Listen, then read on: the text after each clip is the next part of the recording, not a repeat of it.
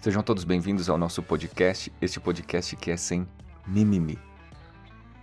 O tempo não para. Segura essa. O E-Social, ele já esteve no topo da nossa audiência.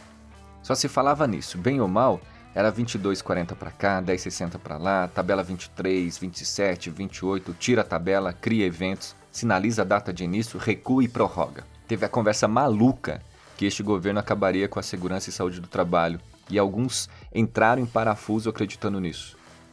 Mas agora tá difícil, hein? Colocar um assunto, escolher um assunto e colocar ele lá no topo.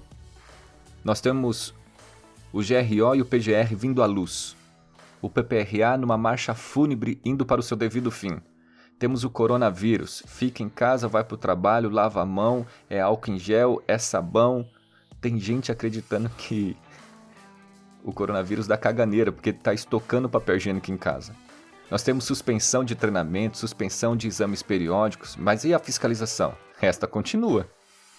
Temos o adiamento de alguns tributos de SST e tudo isso acontecendo ao mesmo tempo. E o técnico, o engenheiro, o médico do trabalho tendo que dar conta.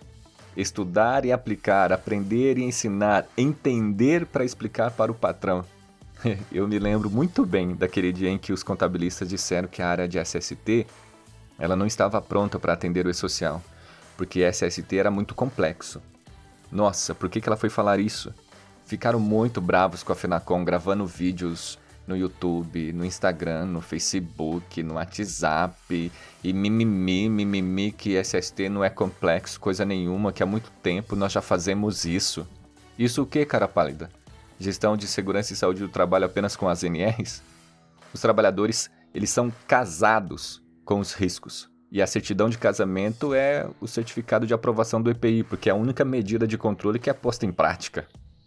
Ainda hoje tem pessoas que confundem LTCAT com laudo de insalubridade. E acreditem vocês, os acidentes continuam acontecendo. Os trabalhadores continuam adoecendo. Porque o tempo não para. Um grande abraço a todos e até a próxima.